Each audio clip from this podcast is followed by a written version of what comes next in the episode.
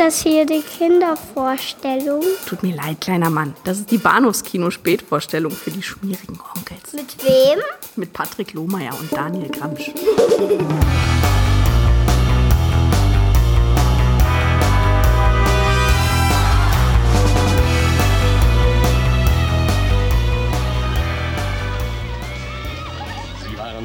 Fröhlicher Highschool-Girls, das einer Rockergang einen deftigen Streich spielte. Doch sie forderten die nackte Gewalt heraus. Die bringe ich um! Ich bringe diese verfluchten Weiber um! Straße der Gewalt. Der kleine Krüppel hat bestimmt viel Spaß gehabt, als sie uns die Karre voll Müll gepackt haben. Halt die Klappe rein. Jetzt schrei nicht, Brenda! Was willst du? Du hast doch eine behinderte Schwester. Seien Sie doch vernünftig.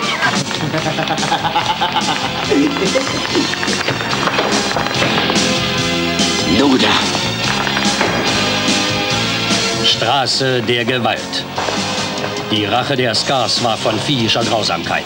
Ihr erstes Opfer wurde ein taubstummes Mädchen. Oh, Charlene, ich, ich will sie nicht verlieren. Würden Heather stirbt, würde ich verrückt. Ja, lauf nur, wir kriegen dich doch! Hey, komm mit, Winnie. Wir treffen uns auf der Brücke. Versprich mir, dass du nichts antust, Jake. Wie oft soll ich's dir noch sagen? Die Scars steigern sich in einen wahren Rausch der Brutalität. Nicht, Jake! Straße der Gewalt. Hallo und herzlich willkommen zu Episode 449 des Bados Kino Podcasts. Mein Name ist Patrick und bei mir ist der äh, Look at the Schlong of that guy, Daniel. Hallo. Ich danke dir ein bisschen. Wenigstens hast du mich nicht als Linda Blair angekündigt. Linda Blair spielt auch mit, ja. Ja, in der Tat, das tut sie. Hm. So, so wie irgendwie, äh, ja, tausend Leute, die wir äh, vielfach hier schon hatten. Und es ist, wie sage ich immer, ein echtes Familientreffen. Ja. Mit, Ja. ja. Also, genau, John Vernon und, und natürlich Henry Silver und Sybil Dunning. Und oh Gott, das ist ja, Hm. Ja.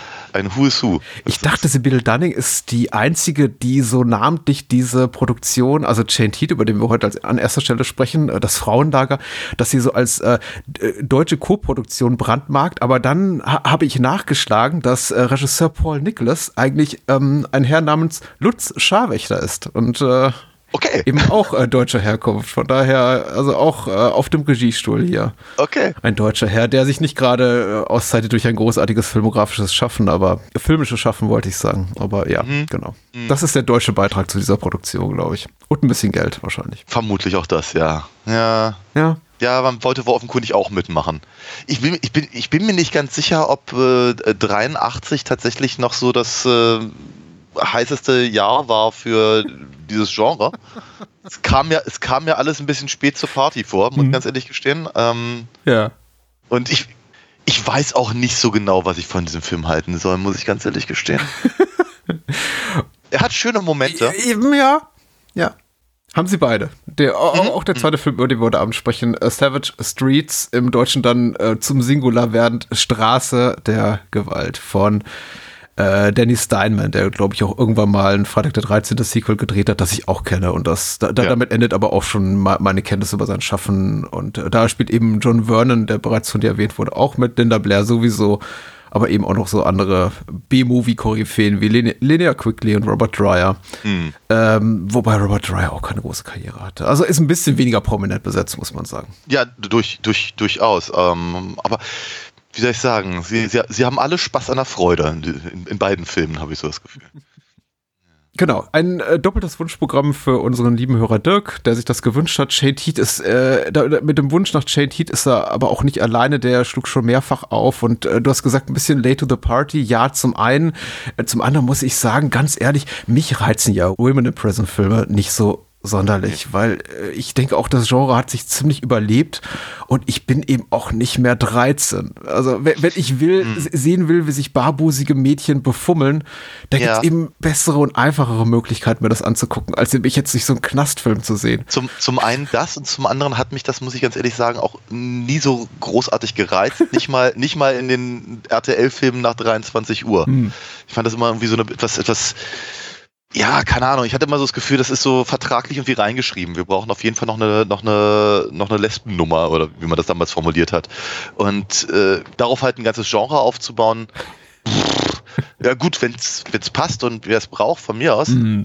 Ich werde hier sicherlich nicht King shamen, aber äh, ich fand halt bei Chained Heat, das große Problem ist, dass es alles so unmotiviert ist. Ist es? Ja, ich fand, ich, ich fand, schon, weil es war, das hat aber auch ganz viel, glaube ich, einfach damit zu tun, wie das alles in Szene gesetzt ist. Ja. ja es ist halt, wir haben, wir haben hier halt nicht irgendwie äh, das brutale Gefängnisleben. Nicht? Nein?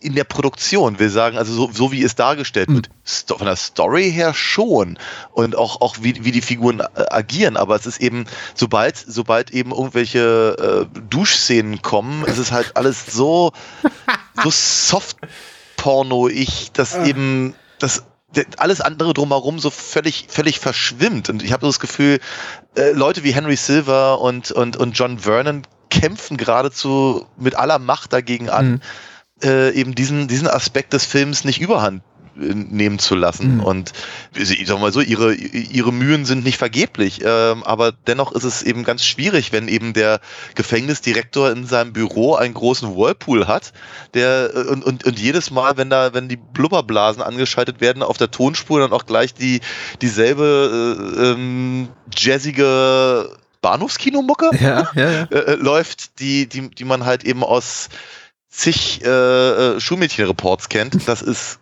ist, ist viel mir, ich möchte sagen, ist viel mir ein bisschen schwer, dadurch halt, sagen wir mal, dass ähm, den Drama-Aspekt der, der armen, halb unschuldigen Carol, gespielt von Linda Blair, ja. hier äh, wirklich äh, ernst zu nehmen.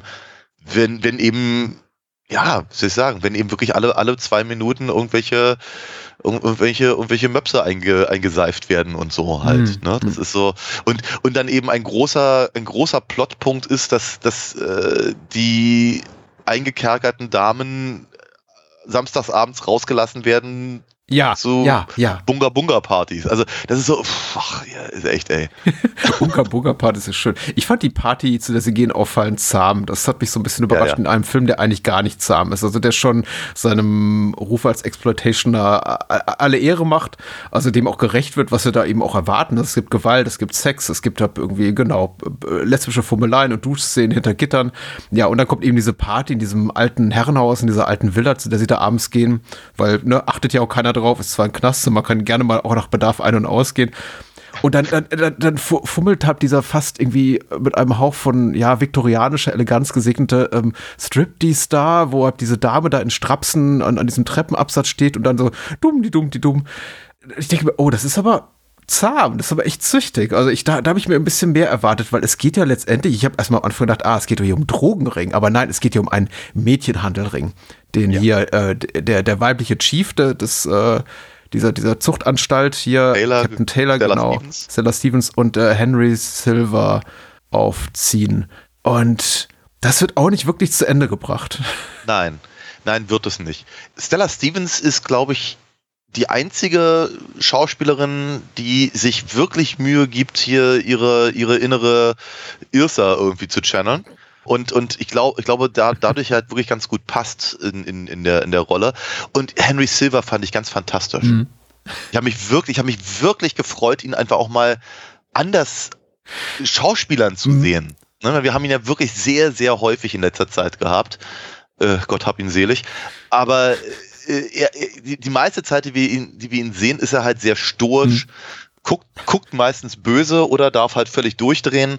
Ähm, und äh, hier ist er geradezu jovial. Ja, ja. Ne, ich meine, es, mag, es, mag, es mag vielleicht daran liegen, dass er hier, hier weniger ähm, sprachliche Hürden hat mhm. als in Italien oder Spanien aber es ist, ich, ich, ich erinnerte mich so ein bisschen an seine Frühzeiten. Mhm. Also äh, als, als er eben noch so durch, im Übrigen genauso wie John Vernon, so durch Mission Impossible tingelte mhm, und, ja. und äh, oder eben hier mit dem, mit dem, mit dem Red Pack unterwegs war und sowas. Ne? Also es ist halt, es war fluffiger. Also sein Spiel war einfach fluffiger und es hat mir, hat mir viel, viel Spaß gemacht, ihn mal so zu sehen wieder. Ja. Äh, er rettet ganz, ganz viel raus, habe ich so das Gefühl. Es ist entspannt, ja. Man muss allerdings auch sagen, es lastet wirklich kein dramaturgisches Gewicht auf seinen Schultern in diesem Film. Man hat ihn offenbar für ein oder oder zwei Tage gebucht und insofern haben seine Szenen auch, glaube ich, einen Gesamtumfang von vielleicht fünf oder sechs Minuten und dann ist er Ja, eben auch wieder raus. ja, vielleicht auch zehn, aber ja. Ja, vielleicht, vielleicht sind es auch zehn, aber es war auf jeden Fall nicht viel. Also er hat ungefähr das Maß hier an Präsenz, das John Vernon im zweiten Film, über den wir heute Abend sprechen, Ja. hat. Also er, er, er schlägt mal auf, man sagt, ach, das Gesicht kenne ich doch. Und dann ist er leider auch schon relativ schnell wieder raus. Ohne dass. Aber er hat einen guten Abgang. Er hat einen super Abgang, aber sagen wir mal so, mit ihm steht und fällt der Film nicht. Der fällt mit Nein. anderen Dingen, mit Linda Blair, ihren Freundinnen und ganz vielen Möpsen und ähm, ja, angedeuteten Vergewaltigungen und Brutalitäten. Und ich muss ja sagen, um das hier gleich mal, um mal gleich hier so ein bisschen, ein bisschen Disharmonie reinzubringen, in unser Gespräch, wobei ich glaube, das wird nicht, wird, wird nicht tragisch enden. Ich mochte den Film sehr gerne. Also ich habe wirklich, Okay. wirklich unglaublich viel Spaß gehabt mit dem Film. Ich kann natürlich, ich werde den Teufel tun und sagen, es sei ein guter Film. Ist er nicht. Aber er, er bietet so viele amüsante Setpieces und eben genau das, was ich von so einem Film erwarte, aber eben da, mit genug Abwechslung dargeboten, da, dass ich dass mir nie langweilig wurde und ich habe mich wirklich an den Gesichtern erfreut. Äh, An, an Blair ehrlich gesagt noch am wenigsten, obwohl sie hier so das Aushängeschild des Ganzen ist. Aber genau an Dunning, an Vernon, an Stevens, an Silver. Da sind einfach coole Leute. Äh, Nita Talbot hat einen, hat einen relativ kleinen Auftritt. Also da sind einfach coole Leute drin, bei, über denen ich mir dachte, ach cool, schön, schön die hier zu sehen. So haben die also 83 hier Geld verdienen müssen.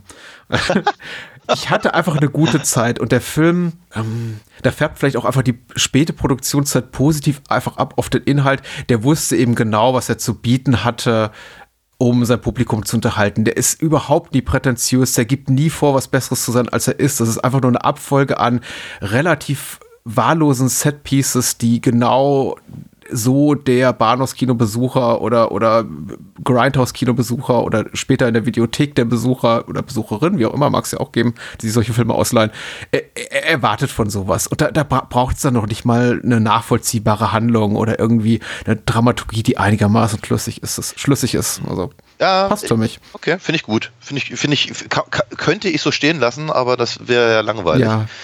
Sollen wir die Ich- Handlung hab- vorlesen? Eigentlich wollte ich noch fragen. Ach ja, äh, mach das mal, bevor ich, bevor ich hier loslege. Ja, genau. Der Gefängnisdirektor dreht Pornofilm mit den, mit den Insassinnen, äh, hat Yankee Doodle geschrieben. Äh, Ja. Die Wärterinnen vermieten sie für Sexorgien und die Oberaufseherin betreibt einen schwunghaften Kokainhandel. Nicht gerade das, was man unter einem ordentlich geführten Frauenknast versteht. In diese Umgebung kommt unversehens ein neuer Häftling, das ist Linda Blair, der die Zustände nicht hinnehmen möchte und erfolgreich eine Revolte anzettelt. So, und jetzt wieder du. Und jetzt wieder ich. Der Film ist schon, der, der ist nett. Er ist nett und der macht Spaß und der ist kurzweilig und der hat mich nicht gestört und ich habe mich auch nicht irgendwie auf den Schlips getreten gefühlt oder, oder äh, irgendwelche, irgendwelche Gefühle hat er, mir, hat er bei mir auch nicht verletzt. ich, ähm, ich glaube, mein größtes, also ich, ich, ich, habe ich hab ein leichtes Problem mit ihm, aber ich glaube, mein Problem ist eher, dass er nicht so hart ist, wie er vielleicht hätte sein können. Okay. Ähm, weil ich finde eben tatsächlich, ich, also, weil, du, weil du sagtest, die Party ist zahm, ich finde den ganzen Film sehr zahm Okay. Weil ich, ich finde nämlich eben tatsächlich, was du gerade sagtest, und deswegen würde ich da gerne einhaken wollen, äh, dass er eben das bietet, was das Bahnhofskino-Publikum gerne möchte. Und damit meine ich nicht unbedingt unsere Hörer. Nee, ich habe eben eher so das Gefühl, das ist vielleicht auch so der Punkt, warum ich sage, er kommt zu spät zur Party. Er bietet zu wenig. Er bietet, Mhm. er bietet äh, Ideen, die so oder so ähnlich schon mal anders, äh, vielleicht auch einfach äh, äh, transgressiver einfach äh, äh, umgesetzt wurden. Und hier habe ich eben eher so das Gefühl, es ist so ein bisschen der Sonntag, die Sonntagnachmittagsfassung davon. Mhm. Und, und, und sagen wir mal, nicht das, was auf dem Index landet, sondern eher das, was halt, halt Anfang äh, der 90er um 23 Uhr auf RTL lief. Also, Ja. Ja. und es ist halt so, hm, ich weiß nicht. Schade eigentlich. Ich hatte mir mehr, mehr davon versprochen, vielleicht auch gerade durch die, durch die ähm, äh, Beteiligung von Sybil Dunning. Mhm. Und äh, dachte so bei mir, es ist, ist, es ist ich glaube, den Satz höre ich einmal jetzt und nie wieder. Du hattest dir mehr versprochen durch die Beteiligung von Sybil Dunning, die ja bekannt ist für ihre großartigen Filme, oder warum? Nein, aber, aber, aber weil, weil, weil, weil ich es verbinde mit Filmen, die halt einfach, einfach ein, alles in allem etwas äh, bösartig ist nicht das richtige The Howling Wort, aber Two, Stürber Bitch, oder wie heißt der? Nee, nee, warte mal. Wie heißt der denn? Stürber Wolf Bitch? Egal. Ja, ja, ja, ich, ich verstehe dich. Ich glaube, ja, ja. hm. und, ähm, und sagen wir mal, dann eben jemanden zu haben wie, wie, wie, wie halt Regan aus, äh, aus, dem, aus dem Exorzisten, Ja.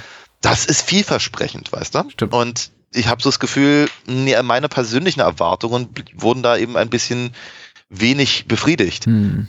was, was ja nicht bedeutet, dass der Film grundsätzlich erstmal erstmal also ich finde ich finde ihn nicht gut, ich finde ihn auch nicht schlecht, aber ich fand halt erst ja, ich dein Wort zahm hat mir sehr sehr gut gefallen, weil ich glaube, das trifft es relativ genau.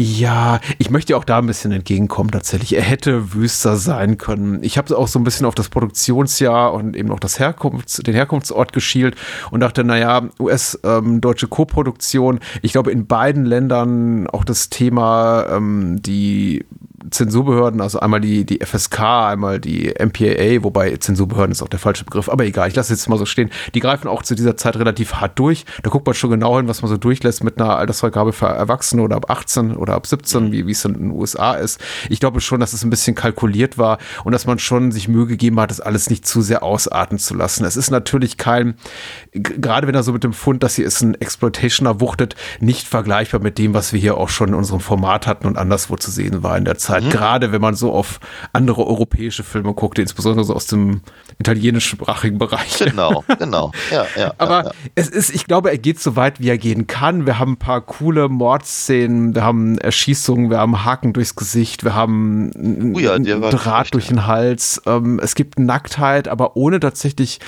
großartig in einem, also die findet gar, gar nicht so sehr in so einem stark sexualisierten Kontext statt, will, will heißen, also ich glaube, es gibt nur eine angedeutete Vergewaltigung, aber keine wirkliche Vergewaltigung zu sehen.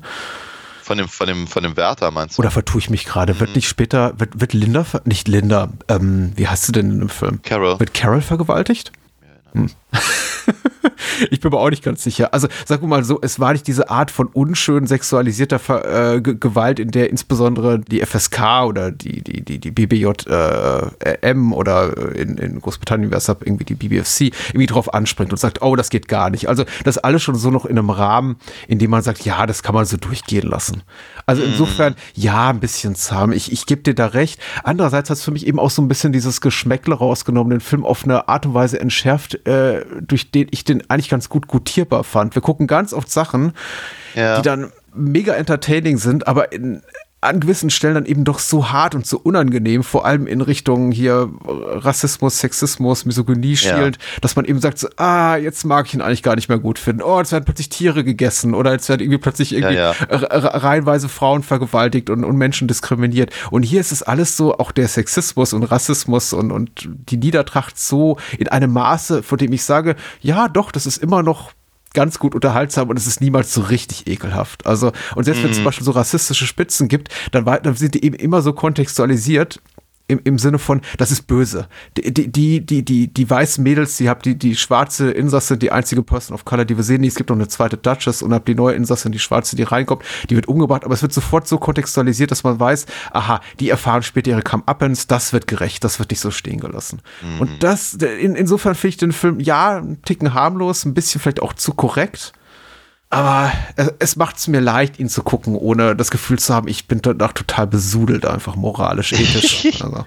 ja, ja, ich verstehe, was du, was, was du meinst. Es ist, äh, würde ich auch unter, unterschreiben wollen. So, ähm, es ist, ich, ich finde es ich find's schon ein leichtes Problem, dass dem Film halt der Biss fehlt. Mhm er aber so tut, als hätte er einen. Mhm. Weil ich meine, wenn man, wenn man sich die Sachen eben rein auf der auf Ideenebene anguckt, ja. dann ist das ja schon alles ganz schön, ganz schön abgeründig. Ne? Also da hat es ja ein, einige Sachen schon aus der ähm, Zusammenfassung da vorgelesen, eben mit dem, mit dem äh, die Tatsache, dass der doch Linda Blair bzw. Carol wird vergewaltigt und zwar von dem äh, von dem äh, von John Vernon, also von dem, äh, von dem Gefängnisdirektor, der irgendwie gerade voll auf Droge ist und während sie ihm halt ja. äh, welche Form von Ungerechtigkeit will sie, will sie ihr. Äh ich muss den Teil auch vergessen haben, aber stimmt, jetzt wo ja, ja, er ist, da, er ist da nicht sehr fein. Ähm, genau. Ich, ich, aber, vielleicht hat John Verne einfach so viele bessere Szenen, dass, dass ich mich eher an die erinnert habe, zum Beispiel mit De Debbie im, im, im Blubberbad und äh, wie er ja, einen ja. Pornofilm dreht. Machst du mich zu einem Star? Ja, klar. Aber ja, also deswegen, also ne, diese, dass das Maß an Übergriffigkeit, die der Film hat, der eben vor, äh, das eben vor allem dafür da ist, um eben mir zu zeigen als äh, Zuschauer, wie eklig halt die ganzen Leute da sind, mhm. ähm, ist ja, ja konzeptionell äh, durchaus äh, nicht, nicht von der Hand zu weisen. In der Darstellung ist es halt immer etwas, ich, ich, weiß gar, ich weiß wirklich nicht, wie ich es formulieren soll. Ich meine, ein Film, der, der, der, der versucht, äh, sagen wir mal, mich, mich, mich zu kitzeln, indem er äh, ganz besonders brutale oder mhm. perverse Dinge zeigt, finde ich ja auch nicht besonders gut. Aber mm, ein Film, der mich versucht zu kitzeln, indem er sagt, das sind hier übrigens ganz tolle, brutale und, und perverse Dinge, mhm. aber wir, wir, wir präsentieren sie wie wie ein Softporno. Hm? Nee, ich, ich weiß gar nicht, wovon ich mich irgendwie unangenehmer angefasst fühle, muss ich ganz ehrlich gestehen. Du, du hast recht, der Film ist da schon, ist so ein bisschen Schizo. Und das hat mich auch hier und da gestört. Das hat mich herausgerissen, will heißen, immer wieder daran erinnert, ach, das ist nur ein Film und offenbar sind die daran beteiligten Menschen nicht gerade die smartesten und konnten nicht wahnsinnig gute Drehbücher schreiben, beziehungsweise auch Figuren zeichnen, Filmfiguren zeichnen, weil das alles wahnsinnig inkonsequent. Einerseits wird eben, also der Film beginnt ja mit, quasi mit so einem Teaser, mit so einem Cold Open, in der ein Gefangene versucht zu fliehen. Ja, der ist ja gut. Der, der ist super, nachdem sie sich versucht hat, irgendwie gegen die äh, Vergewaltigung eines, eines Wärters zu Wehr zu setzen. Sie äh, Ja. zieht eine Spielzeugknarre, was auch immer raus, wird dann später gesagt, ja, war einfach nur eine Attrappe, egal. So oder so, sie kann nicht entkommen, wird erschossen und äh, liegt dann da nieder und alle kommentieren das mit, ja, pass mal auf, dass keiner mitkriegt, dass, dass wir hier gerade die Gefangene umgebracht haben. So, Vorspann. Äh, der, der komplette Vorspann über ihrem leblosen Körper. Tolle Szene. Äh, Teasert einen völlig anderen Film an, als das, was da kommt. Denn an nächster Stelle sind wir da schon, übernächste Szene sind wir schon mitten in Porkies. Wo, wo, wo, Porkies, ja, danke schön, danke, dass du es gesagt hast. Ja. im Whirlpool sitzt mit der irgendwie angehenden äh, Hollywood-Schauspielerin Debbie, die ähm, ihn gerade offenbar zu einem etwas glücklicheren Mann gemacht hat und er filmt sie, wie, wie sie da vor, vor ihm strippt und, und sie sagt hohle Dinge und zieht sich da ab und zu eine Nase Koks rein. So.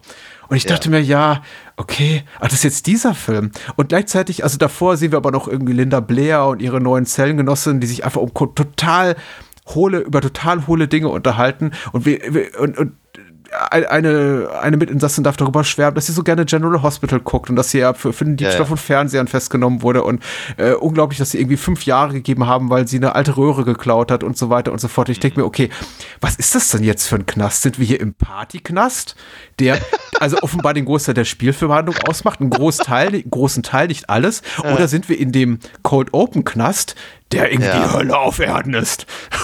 ist ähm, und ich, ich habe mich eine Zeit lang daran gestört, aber dann irgendwann gedacht, ach, e egal, meinen Frieden damit gemacht und es einfach genossen. Aber ja, er ist merkwürdig in der Hinsicht. Ich, ich, ich würde lügen, wenn ich nicht behaupten würde, äh, dass, dass es mir ähnlich ging. Ich habe mich auch irgendwann dann ein, äh, einfach in mein Schicksal gefunden. Aber wenn ich drüber reden muss, und das ist ja genau das, was wir hier gerade tun, dann fällt es mir natürlich schon auf und dann will, will ich es nicht unerwähnt lassen. Vielleicht auch ein kleines bisschen, weil ich eben das Gefühl habe, dass der Film nicht sonst viel anderes zu bieten hat. Wie gesagt, er hat einen, einen Haufen wirklich netter Schauspieler äh, in, in einigen wirklich guten Szenen. Also Sybil Dunning ähm, ähm, fi- finde ich sehr überzeugend als, ähm, als Zellenblock-Anführerin, ehrlicherweise, Ja. auch wenn sie, wenn sie irgendwann nicht mehr so viel zu tun hat damit. Ähm, ihr, ihr Beef mit Duchess, gespielt von Tamara Dobson, finde ich gut. Ich meine, keine Ahnung, Prison Break hätte vermutlich daraus eine ganze Staffel gemacht. Also schon, schon okay. Wie ich ja schon sagte, konzeptionell sind einige Sachen halt wirklich widerlich. Die, diese, diese rothaarige äh, Auf, Aufseherin, die dann in einem, äh, später im, im Aquarium landet, ist äh, adäquat unangenehm. Und äh, sie, sie versuchen ja auch ständig eben Linda Blairs Figur möglichst viel Schaden zuzufügen, damit wir als Zuschauer, weiß ich, keine Ahnung, ihr näher sind oder Ja, oder, ne. oder oder oder irgendwie äh, ihr, ihr Schicksal besser teilen können. Also, Der, der, der Film gibt sich viel, viel Mühe und hat eben wirklich ein paar sehr hübsche Szenen, alles in allem. Hat ein paar hübsche Einfälle, hat ein paar hübsche Tricks. Wir hatten einen Haufen wirklich toller Schauspieler. Aber irgendwie mehr als mich bei der Stange halten und zu sagen, ja, das waren jetzt aber irgendwie nette 90 Minuten, Ja. tut er eben dann doch nicht, weil eben er auch keine, er, er, das, das, die Art von Knast, die er da zeigt, ist so realitätsfern, dass ich eben nicht mal irgendeine Form von Pseudo-Sozialkritik bittere. Also, nimm mal, nimm mal sowas, sowas Abstruses wie, was ich, keine Ahnung, hier, ähm, Cannibal Holocaust oder sowas, der sich daran weidet hat, mir unangenehme Sachen zu zeigen, nur am Ende, äh, um, um am Ende sagen zu können, ist ganz schlimm. Hm. Was machen die Medien da mit uns? Hm. Ne? Und das hier ist halt, ja, ich fand, Porky's war eben auch ein ganz hervorragender Hinweis. Genau in die Richtung geht das halt alles. Und wie gesagt, das ist ja völlig in Ordnung. Da will ich ja gar nichts gegen sagen. Es, ist, es macht, einen, macht einen netten Abend, aber es hat eben erstaunlich wenig Substanz. Ja, ich glaube, für die Substanz war der Film einfach zu spät dran. Wie gesagt, der versucht es ja noch nicht mal. Und am Anfang fragte mich auch, könnte ich dem Film irgendwann einen Vorwurf daraus machen? Und irgendwann hatte ich mal, äh, was heißt irgendwann, relativ schnell damit auch mal einen Frieden geschlossen. Aber klar, wir sind hier zehn Jahre nach so maßgeblichen Filmen dieses Subgenres wie Black Mama, White Mama, über den wir, glaube ich, auch mal irgendwann gesprochen haben. Mir ist so, als ob ja. Ähm, ähm, und, und also Filme auch noch wirklich, auch, wo einfach auch durch die Besetzung mit einer, mit einer weißen und einer äh, schwarzen in den Hauptrollen auch so ein bisschen einfach dem Film einfach eine politische Note äh, gegeben werden sollte, eine gewisse Relevanz. Das ist einfach ein Statement, wohingegen hier einfach äh, überhaupt nicht stattfindet. Hier gibt es kein Statement, auch nicht über Race oder irgendwas, obwohl der Film eben dieses Fass aufmacht, aber nicht wirklich zufriedenstellend behandelt. Was ich tatsächlich ein bisschen schade finde, insbesondere weil man eben hier ähm, Cleopatra Jones herself da äh, in, ja. äh, besetzt. Übrigens, Tamara Dobbs hat fast nichts anderes mehr gemacht, das finde ich auch so ein bisschen schade. Ähm, ja. Hatte meinen, sie ist ein, hat als Starpotenzial, weil sie sieht ja wirklich fantastisch aus. Also hat unglaubliches oh ja. Charisma, aber hm, offenbar hat es nicht gereicht. Aber egal. Sie erschien mir auch die beste Schauspielerin ja. der gesamten Runde zu sein. Und ja. sie hat die besten Sprüche. Ich meine, nachdem sie hat diesen, diesen äh, Kill da macht in diesem Aquarium und dann sowas sagt wie I, I sure hope they can get the smell out of these fish. Äh, äh, das ist super. Ja, ist, sie, sie bezeichnet, glaube ich, Erika als, als chalk-faced whore, was ich auch super finde. Also sie hat wirklich, wirklich derbe Sprüche drauf und also das Drehbuch hat ihr wirklich äh, gut, gut mitgespielt, muss man sagen. Aber auch, auch das, ihre Rolle ist auch vollkommen inkonsequent, weil dieses äh, fast von wegen so, ja, genau, schwarze neue Insassin kommt und wird eben gleich erstmal brutal ermordet, also nicht initial, die, die überlebt ja noch ein paar Tage, aber wir erfahren dann eben später, sie ist auf der Krankenstation gestorben.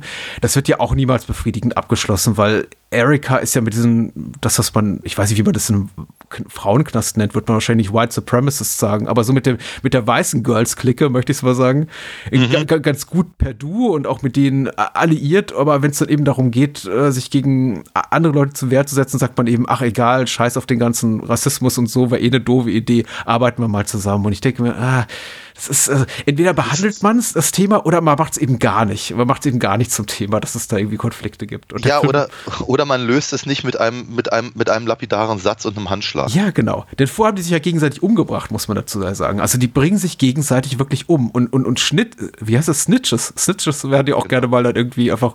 Snitches get stitches, genau. oder, oder eben genau ein, ein Draht durch den Hals es ist alles sehr, sehr kuschelig gegen Ende dafür, dass am Anfang alles so, so ruppig war. Aber eben auch nicht wirklich ruppig, weil es werden zwar Leute umgebracht und vergewaltigt, aber dann geht man eben auch zu diesen rustikal ermutenden Partys, wo dann der Mädchenhändlerring unter der, der Leitung des Captains, also Stella Stevens und von Henry Silver da, von dem man auch nicht wirklich weiß, was er in dem Knast macht. Der kommt einfach rein, der liefert Sachen, wird gesagt. Was genau? Drogen, dachte ich. Ach so. Ich dachte, ich dachte er ist der, äh, der derjenige, der halt im Prinzip die, ja, die, die, die, das, das, das, das Koks anliefert und deswegen hat Warden Backman. Warden, genau. Ja. Genau, deswegen hat er doch ein Problem, weil irgendwie, keine Ahnung, das irgendwie kommt, kommt, kommt, kommt Koks in den, in den Knast, was nicht sein mhm. ist und ja, da hängt irgendwie Henry Silver mit drin und echt enttäuscht an dem ja. Film. Also ich habe viel, ich, ich bin großer Fürsprecher des Films. Ich sage auch gleich noch so zwei, drei Lieblingsmomente, ähm, gebe ich zum Besten. Aber was mich wirklich an dem Film enttäuscht hat, was ich wirklich, wirklich enttäuschend fand, war die Rolle von Linda Blair. Und wir haben das ja angeteasert mhm. in der letzten Bonusfolge, sollte man hören. Werde Patreon-Member, gerne. ich wollte ähm, sagen, und im, und im, Übrigen, der Vorschlag, diese beiden Filme zu machen, kam ja auch über den, unseren Discord, ja. mit dem man Zugriff hat, wenn man Patreon-Member wird. Aber, aber ein bisschen, bisschen vorgezogenen Werbeblock. Aber äh, Dirk hat ja äh, gleich als äh, Hashtag für die, dieses Special hier äh, Blair Watch Project vorgeschlagen. Es ist einfach wenig Blair, Linda Blair in diesem ja, Film. Ja, und ja. also ich möchte nicht mal sagen, dass sie zu wenig auf der Leinwand zu sehen ist oder auf dem Bildschirm, aber ihre Rolle ist einfach mega, mega uninteressant. Also Richtig. wir erfahren nichts über sie und. Nee, sie, sie, sie wimmert eigentlich nur die ganze Zeit durch die Gegend. Mhm. Wir erfahren mehr von ihren Freundinnen, die sich ihrer annehmen. Mhm. Die sind größtenteils alle sehr sympathisch, muss ich ganz ehrlich sagen. Also so viel, so viel freundliche Leute habe ich in, in, noch, nie in einem Knastfilm gesehen. Dürfen alle auf, auf sehr unangenehme Art und Weise ab, abtreten also tatsächlich äh, die äh, von der rothaarigen Tode geprügelte, mhm. das, da, da, um die tat es mir echt leid, hat mir auch mit schade, ich war so nett. Genau, aber äh, an, ja, ansonsten auf, auf einmal schwingt sie sich dann eben auf äh, zur, äh, zu, zur, zur Revoluzerin mhm. des, des, des Knastes und alle sind auf ihrer Seite. Mhm. Sagen, ah ja, stimmt, genau, du, du Mäuschen, das die ganze Zeit hier äh, eigentlich nur in der Ecke stand, aber alle, alle ran wollten, äh, du führst uns jetzt an und so. Genau. ja. Es, ich möchte Linda Blair kein Unrecht tun. Wir hatten sie ja hier auch schon einmal, mehr, mehr als einmal im Podcast, aber bisher eben auch nur im Exorzisten-Kontext und eben Exorzist 2, The Heretic. Ähm, da war sie auch nicht gut. Da war sie auch nicht gut und sie ist auch hier tatsächlich nicht gut. Ich weiß, wofür sie gebucht wurde. Ich war dann doch ein bisschen überrascht davon, dass sie relativ wenig blank zieht. Nicht, dass ich das, wie gesagt, nötig hätte. Ich bin nicht mehr 13. Es gibt andere Mittel und Wege, um, um, um junge Frauen beim Duschen zuzugucken oder beim Befummeln oder was weiß ich. Also, ist, wenn ich den Bock drauf hätte, wie gesagt, es gibt Mittel und Wege und es muss nicht dieser Film sein. Aber ich war dann doch überrascht davon, wie, wie züchtig sie hier auftritt. Und jetzt nicht nur, was ihre körperliche Nacktheit betrifft, sondern eben auch einfach ihr ganzes Auftreten. Ich habe, also da, da gibt es auch keine Figurenentwicklung. Du, du hast ja vollkommen recht. Sie ist das ganze, die ganze Film über das, das verhuschte Mäuschen, die so unter, unter der Fuchtel steht von anderen autoritärer auftretenden Gefangenen. Und dann ist sie plötzlich am Ende hier der, der große Boss, der das Zepter in die Hand nimmt und ja. sagt, ach komm, wir, wir setzen uns jetzt endgültig zur Wehr. Und ja. ich denke, ja, wenn du Sybil Dunning hast und Tamara Dobson richtig, und hab wirklich richtig. coole Leute, die vor Charisma platzen. Ja. Und dann kommt ja, eben. Boss Bitches, genau. Ja. genau, Boss Bitches, sehr schön. Und dann kommt eben Babyface Richtig. Linda Blair da, da rein. Danke, dass, danke, dass du das sagst. Mit ihren Mumsbacken, Entschuldigung, aber. Da, oh, danke. Ich wirklich, ich wollte gerade ansetzen zu sagen, ich finde ich find Linda Blair keine hässliche Person, ja. um Gottes Willen, aber, aber sie hat halt ein Hamstergesicht. Und das fun funktioniert natürlich als kleines Mädchen, die vom Teufel besessen ist, recht gut. Wenn sie aber, sagen wir mal, auch, auch die Rolle, wie sie hier angelegt ist, ist da an der Stelle nicht schlecht. Ich glaube, in äh, Savage Street wird es ihr ein bisschen, ein bisschen, da wird es schwieriger werden. Ja. Wir werden gleich drüber reden. Ähm, aber ja, es ist äh, gerade was die Wandlung, die ziemlich unverhoffte Wandlung der Figur gegen Ende des Films halt äh, dann macht. Ich verstehe warum. Mhm. Ich verstehe auch die Notwendigkeit des Drehbuchs, das genau dahingehend zu drehen und so. Und aber es, äh, es funktioniert nicht so ganz. Erstens, weil das Drehbuch nicht clever genug ist und zweitens, weil es, naja, weil es Linda Blair ist. Ja. Und das war's eigentlich. Ja, ja. ja mehr, mehr fällt mir, glaube ich, dazu auch nicht ein wie gesagt, es ist nicht schlecht, ne? Also nochmal, der, der, ich, ich, glaube, wenn man so ein, wenn man einen Filmabend hm. hat mit irgendwie drei Filmen oder sowas, dann könnte das halt der dritte sein. Und ein paar Faxe, wie ich immer gerne sage. Und ein paar Faxe. Ja, ja ach du, nochmal, aber, aber sagen wir mal, es ist, es ist eben nicht der, der, der, aber das hatten wir jetzt schon dreimal gesagt, es ist halt nicht der allerhärteste Stoff, es ist nicht der, äh, das, das Ding ist halt nicht kultfilmverdächtig, mhm. es ist halt da und ich bin, ich bin ja auch nicht unfroh, dass es, dass er da ist, aber ich habe ja. Ja. Vielleicht bist du auch, das ist jetzt auch, auch reine Kaffeesatzleserei. Ähm, ist es möglicherweise so, dass du über enttäuschte Erwartungen gestolpert ist, bist? Weil ich meine, der, der IMDb, Wikipedia, wie auch immer Einträge, die sagen eben, ist ein Exploitationer. Das US-amerikanische mm. Kinoplakat, was da abgebildet ist, mm. ist schon, wirkt schon sehr rau und ruppig. Dann hast du eben diesen ja. wirklich toughen Prolog, der eben einen Film anteasert oder verspricht, der dann einfach nicht folgt. Kann es auch einfach sein, dass du bis zum Ende nicht ganz darüber hinweggekommen bist, dass du irgendwie nicht das bekommen hast, was du erwartet hast? Ich würde ich würd das nicht mal ausschließen wollen. Äh, Deswegen sage ich ja, ich möchte ich möcht auch gar nicht zu hart mit dem Film ins Gericht gehen. Aber es ist, ja, das ist durchaus. Weil ich meine, mir ging es ja auch so, aber dann gibt es eben relativ viele komplett absurde, absurd lustige Szenen, auch geradezu alberne Szenen in relativ kurzer, schneller Abfolge, so dass ich mich relativ schnell an den Gedanken eben auch gewöhnte, das wird jetzt irgendwie einfach Quatsch. Und ich glaube, für mich war ein Punkt, und ich kann mich relativ äh, klar auch noch daran erinnern, wann für mich dieser Punkt erreicht war. Es war, glaube ich, bei der ersten Unterredung von dem Warden, also John Vernon mit Stella Stevens, seinem, seinem Captain oder Chief, wie, der, wie sie auch im Film genannt wird, äh, des Öfteren. Und sie unterhalten sich, man merkt, die haben beide Dreck am Stecken und sind beide komplett asozial ähm, mhm. und sie dreht sich um, läuft quasi aus dem Bildkader raus, aus dem Frame raus, also aus dem Sichtfeld der Kamera und er sagt ganz laut Bitch. Und ich dachte, in dem Moment, warte mal, die hat noch nicht mal den Raum verlassen. So egal ist euch also Figurenzeichnung oder irgendwie eine schlüssige Dramaturgie, weil es, es ist vollkommen offensichtlich, dass sie die, die, die, sein Büro noch nicht verlassen hat in dem Augenblick. Ja, ja, ja. Aber er ganz ja. sagt Bitch und anfängt mit dem, der, der, der neben ihm steht, über sie abzulästern. Mhm. Und denke mir, euch ist eigentlich auch alles egal, oder? Das ist wirklich ja. hier Porkies. Ja, ja. Aber im Übrigen, äh, weil wir den äh, bisher nur, nur, nur so kurz erwähnt haben, ähm, den Wachmann, mhm. der eben als einziger, also neben Henry Silver und John Vernon, wie als einziger Mann hat in dem Film auftaucht, Hm. soweit ich mich entsinne. Nee, gar nicht wahr. Später gibt's noch einen, der aussieht wie, wie, wie, wie Jaws aus, aus, aus James Bond. Der, der Limo-Fahrer. Ah, ja. Aber sagen wir mal, die, die, die, die dritte männliche Hauptrolle, wenn man so möchte. Ich habe seinen Namen vergessen. Stone? Er wird, er wird von irgendwie fünf, fünf bis sechs Damen gleichzeitig irgendwie. Richtig, äh, nachdem diese eine gehauen. Insassin Twix es nicht schafft, ihm das, die, die, die Scherbe ins in den Hals zu drücken. Richtig, genau, ja. Den Schiff oder was es ist, ja, genau. Aber ähm, äh, bei, bei, bei, bei dem, Du hast die Knast, Knastlingo hast du drauf, ja, merk ich schon. ja, ja, to- total. Ach, daher die Äh. Tränen unter deinem Auge. Also ich habe immer, weißt du, ich habe mich all die Jahre gefragt. Also das ist, äh, okay, ich verstehe schon, okay. Aber wenigstens will ich nicht. Genau. Ähm, so, äh, bei dem habe ich aber die ganze Zeit gedacht, das wäre doch auch eine Rolle für David Hess gewesen.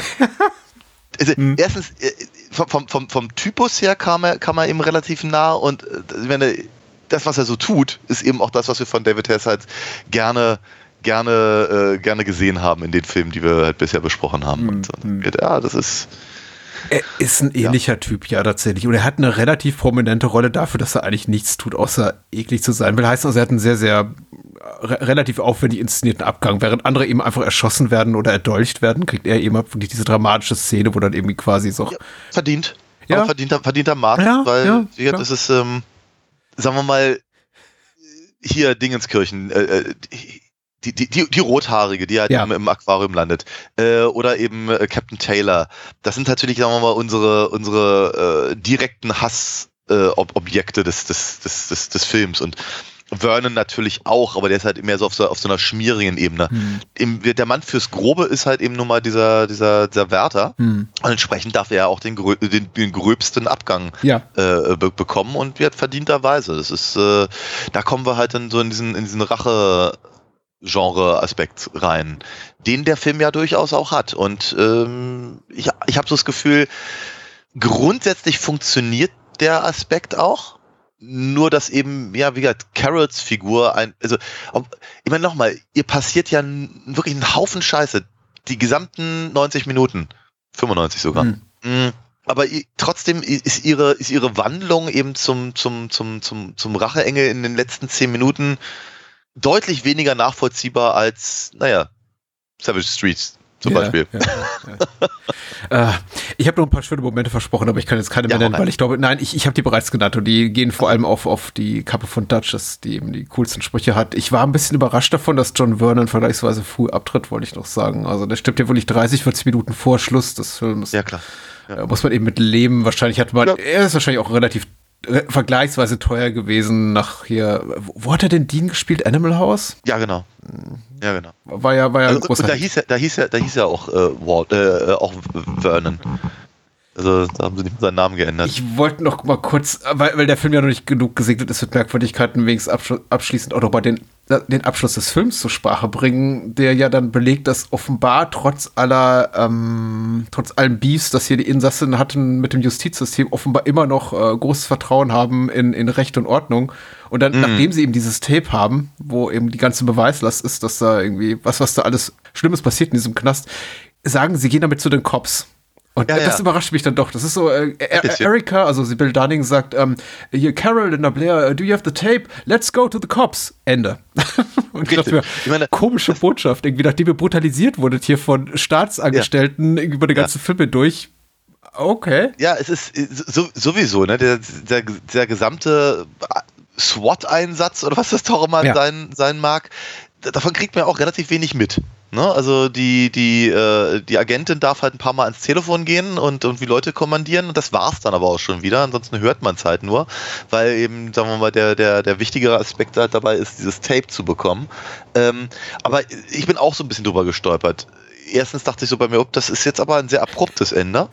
Und zum anderen dachte ich eben auch so bei mir, hm, wo- wo- wollt ihr mir damit sagen, äh, ähm, halt, keine only a few bad apples oder was, was, Ja, ja, was war genau. das? Äh, Weil, also, Bedauerliche Einzelfälle, mhm, genau. mhm, Ja, mhm. das ist so.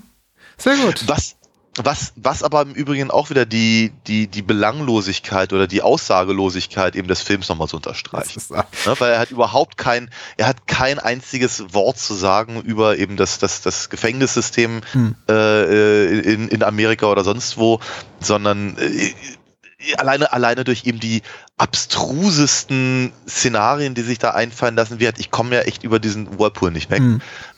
Da, ja, da ist halt, da ist halt nichts. Da ist ein, ein, ein großes Nichts als Aufhänger für ein paar Duschszenen. Aber dazwischen sind eben ein paar Perlen und die, da, da gebe ich ja völlig recht und die machen, die machen dann auch Spaß und unterhalten eben wirklich den Abend. Aber nun, Hm. das ist das. Das ist das, okay. Äh, äh, wie finde ich die Überleitung zu so einem Werbeblock, der diesmal sehr hörenswertes bietet. Tut er immer, aber diesmal auch was Neues. Aber zuerst ähm, Stichwort Perlen. Die sind ja in, in großer Anzahl unter alinafox.de zu finden. Was gibt's denn da, Daniel? Manch, also man, manchmal werden sogar schwarze Perlen gestohlen in, in, in, in, der einen oder anderen Geschichte. Uh. Ja, ja. Genau, es gibt Comics. Auf alinafox.de gibt es meine Comics, die man dort kaufen kann. Den Sammelband gibt es immer noch nicht, aber äh, die Einzelhefte gibt es natürlich sehr wohl und es gibt dazu auch noch die Hörspiele. An der Stelle eben auch mein größtmöglichen Dank an alle Leute, die in den letzten Wochen was bestellt haben. Genau, und ich freue mich natürlich auch sehr, sehr, wenn jemand was bestellt, weil dann schreibe ich auch zurück und dann gibt es auch eine kleine Zeichnung und meinen ewigen Dank. Finde ich schön. Ewiger Dank ist auch eine ganze Menge. Ja. Ich rühre immer wieder gerne die Werbetrommel für unsere Patreon-Kampagne. Ähm, die gibt's bereits für kleines Geld. Die, die Kampagne nicht, aber eine Mitgliedschaft, möchte ich mal sagen. Und dafür kann man eben auch bei Discord mitlabern. Man kriegt jede Bahnhofskino-Folge eine Woche früher als im öffentlichen Feed verfügbar. Und hier und da News und Titbits äh, sozusagen. Und wer zwei Euro mehr investiert pro Monat, der kriegt auch noch eine Bonusfolge dazu. Und ähm, ebenfalls unseren ewigen Dank. Ja, denn das hält eh auch den Podcast am Laufen. Dazu wollte ich sagen, mein neues Buch Trauma TV kann man jetzt in einer äh, limitierten Erstauflage auch bestellen über meinen Blog. Versenden werde ich es äh, Ende Mai und äh, in im Handel wird das Ding auch früher oder später landen. Aber eben später. Später zumindest, als wenn man es direkt bei mir bestellt, weil das äh, fördert mich natürlich auch in meiner Kunst. Das heißt, es bleibt einfach ein bisschen mehr hängen. Wenn wenn man das irgendwann bei Amazon bestellt, was so irgendwann möglich sein wird, dann überweist man mir eben da 30 Cent und ich sage ja, schönen Dank auch. Und äh, wenn man es bei mir bestellt, kriege ich eben 3 Euro. Und das ist cooler, sagen wir mal, so als Reingewinn, so Faktor 10, weißt du, also. Ich kann das total nachvollziehen. Ich glaube, das ist auch mit einer der Gründe, warum ich mein Sammelband immer noch nicht bei Amazon reingestellt habe. Ja, Wobei das ja mal der Plan war. Vielleicht mache ich ja, ist ja auch nicht Amazon exklusiv. Gibt auch b- bessere und viele alternative Buchgeschäfte, Online-Shops, wo man das dann eben auch bestellen kann. Also, ne, Ja, gibt, gibt, gibt, gibt's überall. Ich freue mich. Ich freue mich, dass es eben nicht nur für uns, für uns Kickstarter, was Kickstarter? Äh, Start Next. Start Nexter, für uns Start Nexter jetzt äh, erhältlich ist, sondern eben auch für alle anderen. Und ich kann, kann, kann das gar nicht genug ähm, empfehlen. Ganz, ganz, ganz tolle Sache.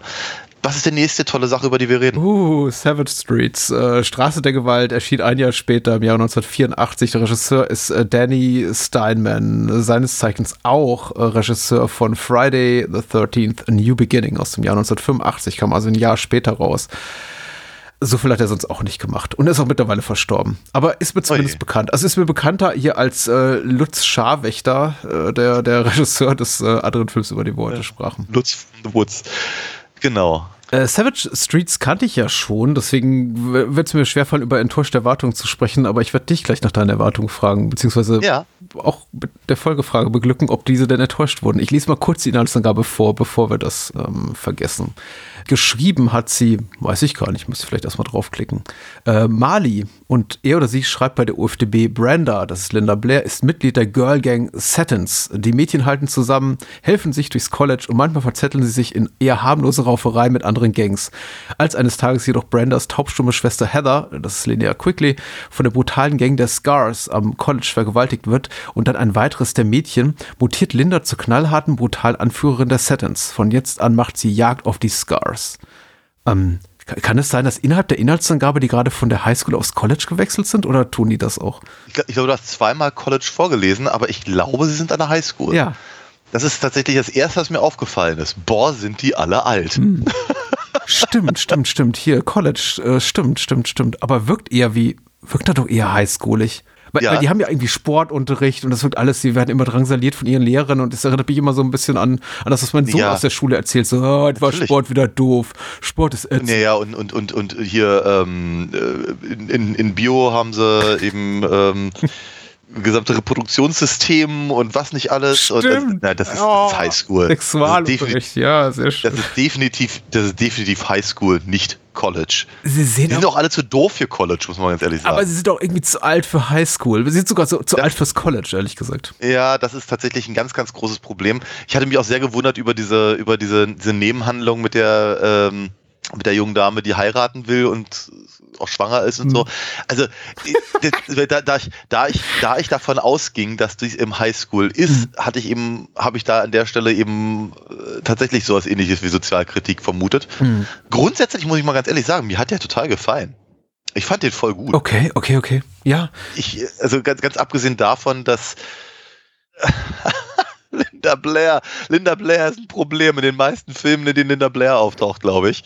Ähm, weil äh, es ist so, sie wirkt auf mich so, als würde sie, als würde sie dieses, dieses gesamte Girl-Gang-Gehabe eigentlich nur aus Grease Mhm. kennen. Und Ja. ist halt, ist halt schwer, aber ähm, ich, ich, mochte, ich mochte tatsächlich den Look des Films, ich mochte die Musik durchaus, Oh war ja. alles so schöne 80er. Mhm. John Farnham halt äh, mit, mit irgendwie drei, drei Songs, glaube ich, mit dabei. Den die ich gar alles nicht nicht kannte. veröffentlicht Ja. wurden. Okay. Du kannst John Farnham nicht? Nein. Oh Gott. Ja, in, in, Ende der 80er plärrte aus sämtlichen Boomboxen äh, auf Klassenfahrten immer You're the Voice. Ah, okay, okay, okay. Ja, ja. Von daher, das ist das, das, ist das was ich vermutlich auf ewig mit John Farnham äh, verbinden Ich kenne werde. auch die Namen nicht hinter sehr bekannten Songs. Ah. Das ist immer so, so Ah. ein, ein, ein Problemchen. Ich hörte zuletzt, kürzlich zum ersten Mal von der Band Yes. Also, Oh! ja, ja. Echt? Nein, nein. Krass. Ich, Ja. ich hörte zum ersten Mal Oh, von der ja. Band. Ich kannte alle ihre Songs. Aber Mhm. ich hatte den Namen der Band nie gehört. Und das auch nur jetzt, weil ich The Americans äh, gu gucke gerade, die, Ah. äh, die, die, diese sehr, sehr empfehlenswerte Serie. Oh ja. Ich kann zum zweiten Mal gucken. Aber ich Ja. kannte die Band nie, bis ich diese Serie gesehen habe und sagte, ach, das ist, oh, der ist auch cool, der Song. Ach, das ist alles von denen. Ah, ist ja interessant. John Farnham, okay. Genau, und äh, sag mal, ja, yes. John Andersons Stimme wird man auch nie vergessen, vermute ich. Mhm. Gott. Ähm, anyway, ich fand den Soundtrack tatsächlich ziemlich cool. Ja. Score ist ganz gut. Äh, ich, ich mochte, ich mochte das gesamte Design. Ich musste halt relativ viel an sowas wie, was ich, Streets of Fire und sowas denken natürlich. Und sehr, sehr, sehr 80er. Hat- Ich habe ich hab mich spontan sehr, sehr wohl gefühlt in irgendeiner Form, was, sagen wir mal, nicht unbedingt an der Story oder an den Figuren lag, wohlgemerkt, aber einfach so in der ganzen Machart. Ich glaube, ich glaube, hätte ich den Film halt damals gesehen, hätte er mir sehr, sehr gut gefallen. Genau. Und Linda Blair ist halt irgendwie auch da halt, Mhm. ne? Ich finde, ich fand halt hi- hier in Savage Streets ganz viel von der Bösartigkeit, die ich halt in dem ersten Film ähm, ähm, von heute vermisst habe. Weil hier wird die Scheiße ja dann wirklich richtig aufgetürmt und es ist, also die, die, die Bösen sind wirklich böse. Wirklich unangenehme Figuren. Die Szene, in der hier äh, Red eben äh, äh, sich an die, an, an Heather ranschmeißt, wohlwissend, dass, dass sie, dass sie taubstumm ist, Gehörlos, sagt man übrigens mittlerweile. dass sie gehörlos ist. Ja, ja. Das, das, ist, das ist eine sehr, sehr unangenehme Szene gewesen Mhm. auch auch dass äh, hier ähm, äh, Francine dann über über die über die Brücke geworfen wird und all diese ganzen Sachen, da sind wirklich fiese, fiese, fiese Dinge Mhm. drin. Ja, wirklich, wirklich unangenehme Sachen, toll in Szene gesetzt. Ja. Er ist. Er, er, er strahlt, er glänzt mit deutlich mehr Kompetenz, muss ich sagen, als Chain Heat. Ich kann nicht sagen, dass er mir mehr Spaß gemacht hat. Um ganz konkret zu sein, er hat mir weniger Spaß gemacht als Chain Heat. Aber er ist trotzdem gut. Also, ich hatte Spaß daran, möchte ich sagen. Auch er verspricht so ein bisschen mehr, war zumindest jetzt auch so meine Erinnerung ans äh, letzte, an die letzte Sichtung des Films vor ein paar Jahren, äh, als er halten kann hinten raus, weil er fängt eben an mit diesen Szenen auf der Straße draußen und davon hätte ich eben auch gerne ein bisschen mehr gesehen, also diese Gangs Ja. auch, die beiden Gangs, Ja, ja. Girl Gang wie, wie Boy Gang, ab in einer äh, urbanen Umgebung und sie gucken sich auch diese, diese Schaufenster da an mit Bärenfall und Armbrust, das auch später so ein Payoff hat, aber ich, da, ich habe mir so ein bisschen mehr, weiß ich, mehr Mhm. Warriors? Ein bisschen mehr Warriors gewünscht, ja. Größere Schauwerte, ein bisschen mehr Sleaze gleich zu Beginn, was Warriors jetzt nicht unbedingt hat, aber vielleicht auch ein bisschen mehr Klasse. Und dann ist der Film eben doch für weite Strecken so, äh, spielt er in, in, in, in, in der Highschool oder im College, wo auch immer, in äh, Schulgängen, in Büros, in Turnhallen. Und ich dachte mir so, pff, ja, hm. Ich lerne auch teilweise relativ viel, also völlig ungleich zu Chain Heat, wo wir eigentlich nie irgendwas erfahren über die Figuren, außer dass sie, was sie vielleicht mal gestohlen haben oder wen die angeblich umgebracht haben. Aber das ist so schon, damit endet auch komplett die Figurenzeichnung schon an der Stelle. erfahren wir in Seven Streets relativ viel über die Figuren. Äh, zum Beispiel über Francine, dass sie auch irgendwie, ich, ich bin mir nicht ganz sicher, hat sie, hat sie hat sie gelogen wegen ihrer Schwangerschaft, um ihren Freund in Heirat reinzuquatschen? Nö, nö, hatte ich eigentlich nicht das Gefühl, weil er ist ja, er ist ja, er ist ja Hals über Kopf und so, ne? Also ich dachte, sie sagt zu Beginn so, ich musste ihm sogar sagen, dass ich schwanger bin, damit er mich heiratet. Und dann am Ende so, sagt okay. eben hier Linda Blair, also Brenda, ähm, sie war schwanger, verdammt. Und ich dachte, ja, okay, war sie jetzt wirklich schwanger oder war das jetzt so ja, eine, ja, eine Finte? Ja, Weil weil sie wie ein artiges Mädchen einfach verheiratet sein will. Also der Film ist immer noch ultra konservativ, wie all diese Filme, ja, also klar. Weil klar, klar, die, die jungen Frauen begehren auf, aber in Wirklichkeit sehen sie sich nach einem starken Mann und nach einem langen Schlong, wie sie irgendwie zu Beginn erklären. Ja, wobei. Schlong. Ja, wobei so richtig starke Männer haben sie da ja auch nicht. Und die sind auch alle äh, 40, die Männer. ja. Das Luke Perry in Beverly Hills 90210 Phänomen, so. Auch der Typ ja, ist ja. echt, sieht echt alt aus, wie jemand, der 20 sein soll oder so. Oder noch jünger vermutlich, ja. Ja. ja. Aber rein, also wir, tatsächlich damit konnte ich mich sehr, sehr schnell arrangieren. Hm. So, ja, ist halt, ist halt so, ne? In diesen, in diesen äh, Teen, Teenager Highschool Filmen der 80er waren die halt alle 27. Hm. Ja, und ähm, manchmal mit, mit, mit, den, mit der entsprechenden Physiognomie gesegnet, wie was ich an Michael J. Fox, der eben ja. relativ lange sehr, sehr jung aussah und deswegen halt in diese Rollen gut passte. Ähm, andere halt dann weniger äh, und hier halt deutlich weniger. Aber ich habe mich da einfach mehr oder weniger darauf eingelassen, weil ich glaube, ich fand tatsächlich die Figuren interessant genug. Robert Dry, der hier Jake spielt, also den Hauptantagonisten, ja. der war 33 zum Zeitpunkt der Dreharbeit. Ja, wobei, wo, Richtig, wobei allerdings natürlich auch durchaus, äh, sagen wir mal, sie sehr betonen, dass sie alle auch nicht mehr in der Schule sind. Das, ja. Wo, wobei man nicht so richtig rausfindet, wann sie eigentlich in der Schule hätten sein sollen. Also sind die alle, sind die alle vor, vor, vor zehn Jahren schon irgendwie äh, äh, rausgeschmissen worden, mhm. haben seitdem nichts mehr gerissen, oder aber äh, äh sind die eigentlich gerade letztes Jahr von der Schule geflogen. man, wei man weiß es nicht so genau. Dem Film ist es auch egal. Ja ähm, weil das Drama sich natürlich eben einfach wirklich mehr über die, über die, äh, das Drangsalieren der, der Gang mhm. halt in irgendeiner Form definiert. Und da macht sich der Film ja nichts vor, ne? Also das ist, die, die, die sind halt wirklich eklig. Ja. Also sagen wir mal, der Einzige, der halt da so ein bisschen rauspurzelt, ist, ist Vince, gespielt von Johnny Van Venneker, ja. Ven nie was von dir gehört. Über den ich auch versucht, gesehen. was rauszufinden. Aber er ist bis heute aktiv. Er ist aktiver Schauspieler. Er spielt immer noch kleine ah. Nebenrollen in Fernsehserien. Aber ich habe nicht sein Geburtsdatum rausgefunden, was mich total interessiert hätte. Rein, rein, rein optisch erinnerte er mich so ein kleines bisschen an David Tennant. Aber ja. nun gut. Also, wie gesagt, also er, er, ich frage mich so ein kleines bisschen, also nicht nur, nicht nur, warum hängt denn der eigentlich mit den Scars rum, hm. sondern warum lassen die ihn eigentlich bei, bei, bei sich rumhängen? Hm es ist, es ist mir bis zum Ende des Films nicht so klar geworden, was eigentlich die Gang an ihm findet. Es ist ja nicht so, als hätte er irgendwie, keine als würde er das Auto beisteuern oder sowas. Ja, ganz uh, seltsam, mhm. seltsame Nummer. Aber wie also, aber hier äh, Red, Fargo und und und Jake äh, sind halt ein paar ein paar äh, Widerlinge vor dem Herrn. Mhm es, es, es, wird nichts ausgelassen, gar nichts. Ne? Da, werden, da werden Prügeleien angezettelt, da wird die Freundin von jemandem begra begra begrapscht, mhm. der ihnen äh, Geld schuldet. Äh, wird sowieso Drogenhandel und andere Geschichten, Diebstähle, wird Harassment ohne Ende mhm. und äh, letztendlich dann eben auch, auch Mord. Vergewaltigung sowieso, weil darauf baut ja mehr oder weniger der gesamte Plot des Films halt auf. Ja.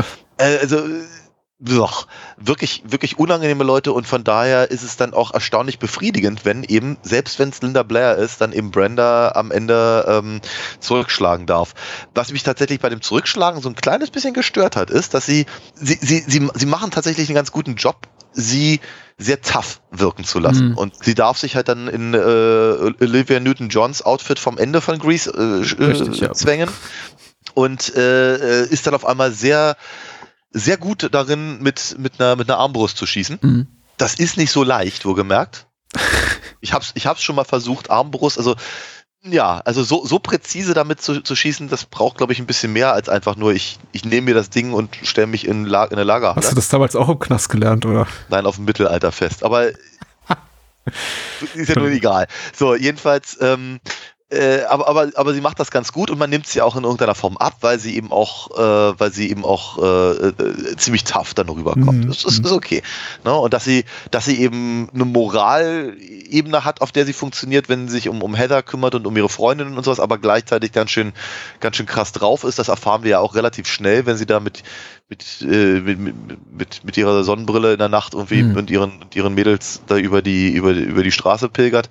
Also wie gesagt, ich nehme ich, ich nehm ihr das in irgendeiner Form halt tatsächlich ab. Ich finde es ein bisschen schade, darauf wollte ich hinaus, dass sobald sie aber eben diese, diese, diese Gittertür an den Kopf kriegt, Hm. ist sie auf einmal dann wieder die Damsel Ja. in Distress Ja. und, das, Ja. und die Scream Queen. Was ich schade finde, weil da ist mir dann die, das, ich meine, ich weiß, dass der Film das jetzt hier ein bisschen braucht, auch, auch um die, die Spannung aufrechtzuerhalten und um vielleicht auch Jake irgendwie noch als, als, als, als Endgegner äh, stärker äh, Ja. zu etablieren. Ist mir alles klar, aber es geht mir zu schnell und ich fand es ein bisschen schade, weil weil es ein bisschen die andere Sache negiert und ein bisschen die Befriedigung rausnimmt. Es ist auch das, was mir am meisten im Gedächtnis geblieben ist. Ich weiß nicht, ob es so smart ist, unser Gespräch über den Film damit zu beginnen oder das irgendwie so zum Zentrum zu machen, das Ende. Aber es ist auch, ich, ich gebe dir absolut recht, das, was bei mir so mit am meisten hängen geblieben ist, weil ich fand es nicht unbedingt schlecht, aber du hast vollkommen recht, der Film dreht die Kräfteverhältnisse am Ende nochmal komplett um. Sehr, Ja. sehr abrupt und sehr un, unerwartet und aus den naheliegenden Gründen, wie du schon sagst, Spannung, einfach Erzeugung. Aber ich habe auch das Gefühl, er begibt sich plötzlich in ein komplett anderes Genre, was ich jetzt auch nicht komplett verkehrt finde, aber eben auch so mich so ein bisschen so stutzig werden lässt und so ein Hoppler-Moment verursacht im Sinne von, oh, okay, ach so, ja, stimmt, das ist ja immer noch ein Film und das ist ja irgendwie, mu- muss jetzt auch keinen Sinn ergeben. Dann plötzlich befinden wir uns in so einer klassischen, klassischen Slasher-Horrorfilm-Dynamik, wo sie das Ja. Final Girl ist und, und kämpft gegen übermächtigen Gegner. Und es gibt eben auch, der- auch der Score wird dann plötzlich komplett anders und wird sehr, sehr ominös, sehr düster. Ähm, Mhm. Ich fand den mega zum Beispiel, den Score, so gerade in den letzten zehn Minuten. Aber ich dachte, Ja. das ist ein komplett anderer Film. Wir sind jetzt in, Auf einmal, wir ja. sind jetzt in, ich, ich finde es auch, lustig in dem Kontext, Kontext, dass Danny Steinman ein Jahr später irgendwie Freitag der 13.5 drehte. Weil das- das ist genau dieser Film, in dem wir da plötzlich sind am, am, am. Ende. Und Ja, ja. fand ich okay. Ich finde das Ende gelungener, trotz der Unentschlossenheit, be besser als das Ende von Shade Heat, was für mich komplett inkonsequent ist, nachdem wir diese Brutalisierung erleben und am Ende das heißt so, ach egal, komm, wir sagen den Cops Bescheid, dass es uns gut geht und die sollen uns retten. Wohingegen dieser Film wenigstens so, so konsequent ist und sagt so, ähm, ja, alles furchtbar und die furchtbaren Menschen sind am Ende immer noch furchtbar und Hauptsache sind tot. Alles gut so. Aber es ist tonal merkwürdig Ja. ich, ich konnte es ein bisschen dadurch entschuldigen, dass wir eben diese letzte Szene haben, dann mit Brenda und ihren Freundinnen, äh, die dann da am Grab stehen von Francine und dann eben das auch nochmal quasi auch referenzieren, dass sie ja auch mal Ja. gelebt hat und sehr, sehr tragisch zu Tode gekommen ist, ermordet wurde irgendwie von, Mhm. von, von, von der anderen Gang. Und äh, äh, dass das alles dann eben auch so eine gewisse Schlüssigkeit besitzt. Also wenn man das alles auf so einem Hurra-Moment enden lässt, wo dann oft auch die Ja. ganzen Toten im Laufe der Handlung vergessen sind und die ganzen Opfer, auch Ja. Vergewaltigungsopfer, auch Heather da. Das- die, und das es macht der ein- Film eben nicht. Es ist auch konsequent, Mhm. ne? weil wir eben, weil wir eben die, die Freundinnen von Brenda eben doch relativ genau kennenlernen, dann eben, sagen wir mal, auf dieser Freundschaftsebene und auf der, sagen wir mal, charakterdominierten äh, Ebene zu enden, finde ich, finde ich auch tatsächlich sehr gut. Ich meine, ich war mir nicht so ganz richtig äh, sicher über diesen, über diesen Satz, at least we set things right. Ja, ja. Äh, Francine knows nicht. we made things right, ja. das ist bescheuert. Ja, aber äh, also sagen wir mal so, bei Savage Streets hatte ich nicht unbedingt das Gefühl, wirklich großen Etikettenschwindel Mhm. zu sehen. Weil dafür, dafür bietet der Film halt, sagen wir mal, in den, in den frühen, in den frühen Minuten Hm. sehr viel. Savage Street, möchte ich sagen. Und, und am Ende eben wieder. Na, dazwischen, gebe ich ja zu, äh, hängt er so ein bisschen durch, was eben, sagen wir mal, einfach den Namen und das Cover äh, der Videokassette angeht. Aber das, auch das hat ja eine gewisse Form von Sinnhaftigkeit, möchte ich sagen, ne? weil wir, wir lernen halt die Figuren mehr kennen, das ist dem Film wichtig. Mhm. Und äh, je, je besser wir die Figuren kennen, umso mieser wirk wirken halt die Scars und umso dramatischer ist eben auch diese sehr, sehr, sehr Gang-Rape-Szene, die auch wirklich sehr unangenehm ist. Ja. Nicht, nicht vergleichbar mit, äh, was wir neulich hatten im, in der Bonus-Episode zu ähm, uh, Once Upon a Time in America. Ja. Aber schön ist es trotzdem nicht. Und ja, wie gesagt, dieses, diese, die Scars, die wirken halt tatsächlich wie eine echt ernstzunehmende Gefahr. Auch diese ganze Disco-Szene zum Beispiel, mhm. wo sie dann eben äh, unter, unterschiedlichste Leute irgendwie von der Seite anmachen, nur um dann halt bei Francine zu landen, die ihn auf recht lässige Art und Weise so ein bisschen äh, das, das Wasser abgräbt, was dann aber eben zu der großen Prügelei führt und letztendlich zu ihrem Ableben, weil sie es wagt, eben Jake eben mit, mit, mit dem Messer zu verletzen. Mhm und so und also äh, aber aber auch auch auch, auch so eine Szene halte ich halt dann irgendwie für für für wichtig, um eben uns auf das Ende vorzubereiten, was eben ehrlicherweise ein bisschen das Salz in der Suppe ist in diesem Film. Ja, komplett. Ja. Also beide Filme und auch die Folge letzte Woche, das ist, ich erwähne es zum letzten Mal, dass wir eine Bonusfolge gemacht haben. So, es war einmal in Amerika, aber ich erwähne es gerne, weil die besonders schön geworden ist, ehrlich gesagt. Äh, auch der Film letzte Woche und eben auch Chained Heat, genau wie Seven Streets, sind alle ein bisschen rapey. Und ich finde eben in, von den drei genannten Filmen in Seven Streets die Vergewaltigungs- Szenen noch am entschuldbarsten oder am gerechtfertigsten. Also in, in Once Upon a Time in America wirkten sie so ein bisschen wie der ewige Klotz am Bein des Films. Eigentlich ein großartiger Film und dann ab diese Momente, bei denen man denkt, hoppla, muss man jetzt aber auch nicht so schreiben oder inszenieren. In Shade mhm. Heat sind sie mir so ein bisschen zu entertaining, möchte ich mal sagen. Mm, Oder zumindest mm, die angedeutete Vergewaltigung zu Beginn ist noch relativ hart, aber dann die tatsächliche an, an, an Linda Blair im Verlauf des, des Films wird so weggewischt als, ja, das macht man eben so mit, wenn man im Knast ist, ne? Das mm, ist eben, da, da geht mal einer über dich drüber und morgen kommt der nächste. Wohingegen in Savage Streets ähm, tatsächlich auch dieses dramaturgische Gewicht der, der und, und die Konsequenzen der Vergewaltigung eben spürbar sind. Ja, Heather wird ja, als ja. sehr sympathische Figur eingeführt. Äh, der Film vergisst auch niemals, dass eben Linda Blair ein, fast, ein, ein, ein, ein wirklich sehr, sehr liebevolles Verhältnis zu ihr pflegt. Das etabliert der Film sehr sorgfältig und wenn es dann eben passiert, tut es eben weh und es soll eben weh tun. Und was noch viel was mindestens genauso wichtig ist, ähm, was wir eben auch in Bezug auf Francine am Ende haben, der Film vergisst das nicht, dass sie vergewaltigt ja. wurde. Er sagt am Ende eben nicht, naja, cool, das ist immerhin ihr Linda Blairs Figur empowered, um da so richtig hier die, die, die, die, die Badass-Bitch rauskommen zu lassen und am Ende geht sie da raus mit, yeah, ich hab's allen gezeigt. Nee, der Film vergisst nicht, dass da irgendwie am, am Wegesrande, möchte ich mal sagen, am erzählerischen Wegesrande Opfer liegen. Ja, und ja, ähm, in, insofern ist Savage Streets da, da finde ich auch recht gut quotierbar und man muss da gar nicht so drauf gucken mit, naja, man kann eigentlich nur Spaß dran haben, wenn man dann eben irgendwie auch so ein bisschen Auge zudrückt in diesem und jedem Moment. Also der Film ist das schon, ich finde, ja. sehr schlüssig und sehr konsequent und das hat, hat, hat mir gut gefallen. Mhm. Andere Sachen einfach weniger. Aber ich, ich glaube, ich bin einfach nicht so gnädig bei, mit Blick auf diesen ganzen Mittelteil, der über, überwiegend in Colleges oder in Dormrooms spielt und, und eben wenig Savage Streets bietet. Also klar, ja. das ist. Also diese, diese, diese, komische Nebenhandlung, die nirgendwo hinführt. Ja. Äh, mit, mit, mit hier der. Mit der Rivalität äh, um diesen einen Typen da, mit der. Äh. Wobei, da sind, da sind ein paar lustige Momente drin. Ich meine, wenn ihm, wenn ihm irgendwie seine, seine halbe Unterhose irgendwie aus dem, aus dem ähm, ähm, Reißverschluss hängt, das, aber das ist halt nicht irgendwie. Ich, ja, klar. Halt, ich fand auch den Kampf aber, unter der Dusche da ganz nett, aber. aber es ist, aber es ist halt irgendwie eigentlich auch ein anderer Film. Ne? Also es ist, es ist dann eben mehr, mehr Teen-Comedy als, als, als, als der Rest und sowas. Wobei ich mich schon gefragt habe, ob vielleicht der Film das auch braucht, so als Gegenpol zu der Abartigkeit von, von den Scars oder sowas.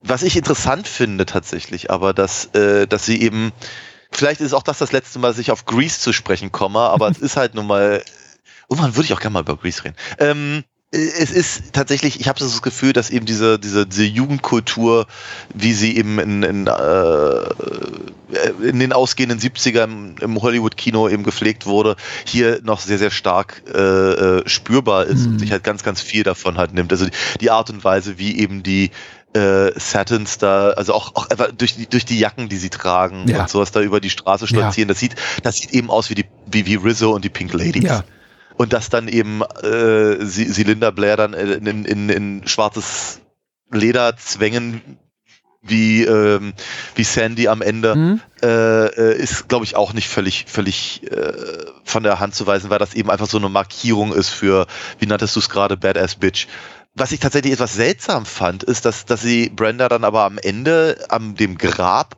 ultra konservativ rumrennen ja. lassen Sie, sieht so ein bisschen aus, als wäre sie gerade von ihrer Gerichtsanhörung gekommen. Mhm.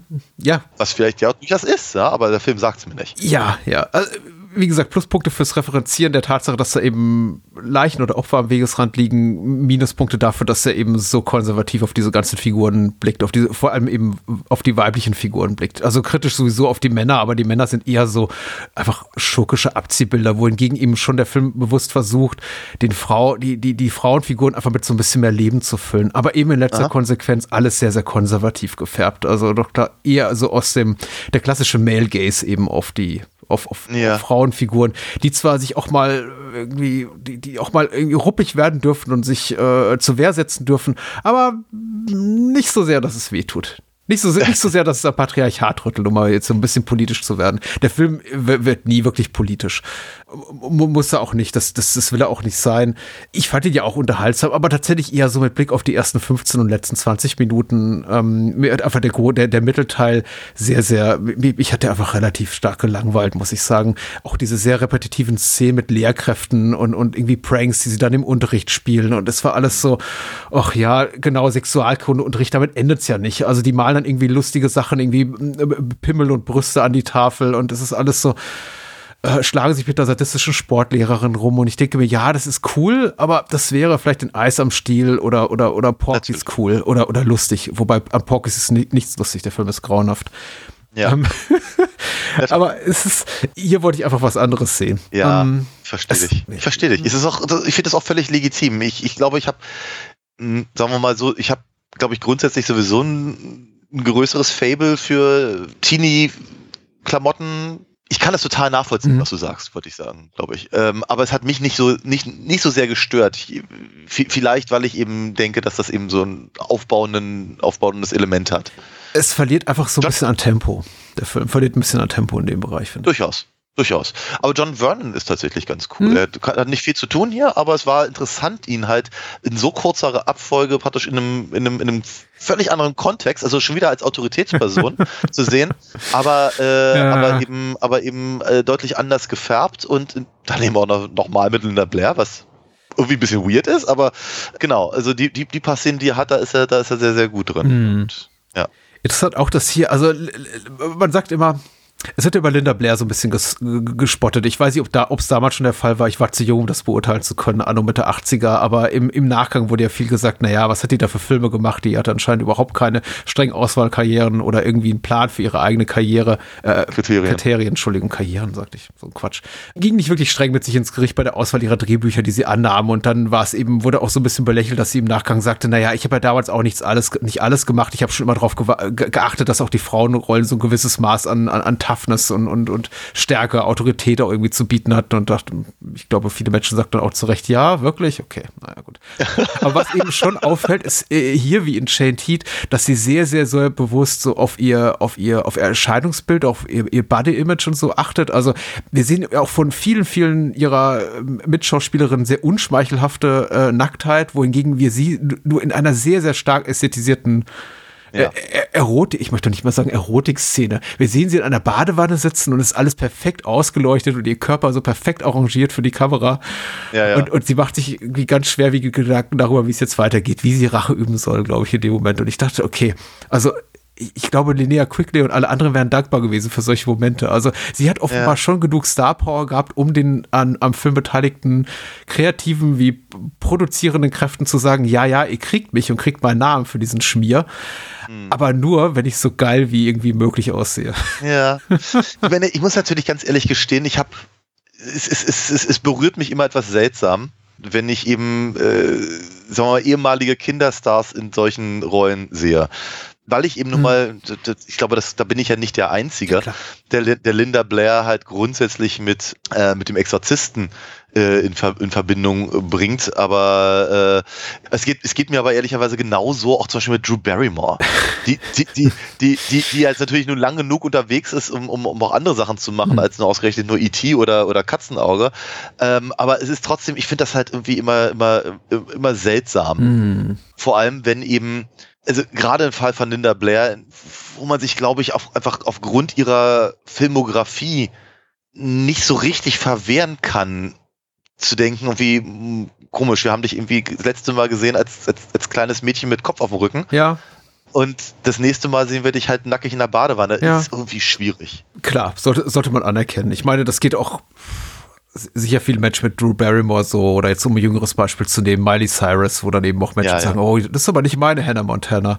Wobei man eben auch sagen muss, sowohl im Fall von Cyrus als auch Barrymore, das ist sehr, sehr viel milder, weniger scharf als das, was Blair gemacht hat in den Folgejahren, die ja wirklich bewusst in diese Nische auch ging, zu sagen, okay, ich will, äh, für mich kann es gar nicht schmierig genug sein. Wobei eben, wie gesagt, sie jetzt relativiert später nach eigener Aussage so, sie hat schon auf die Drehbücher geachtet, auf die Qualität, aber es, es wirkt eben nicht so. Es wirkt so ein bisschen wahllos, beliebig und ich finde es aber ehrlich gesagt bedauerlich, aus beiden Filmen heute rausgehen zu müssen. Und wie gesagt, ich fand beide gut. Ich finde sogar Shane Teeth sogar noch einen Ticken besser. Ich würde fast sagen, der ist fa fast, fast, fast sehr gut.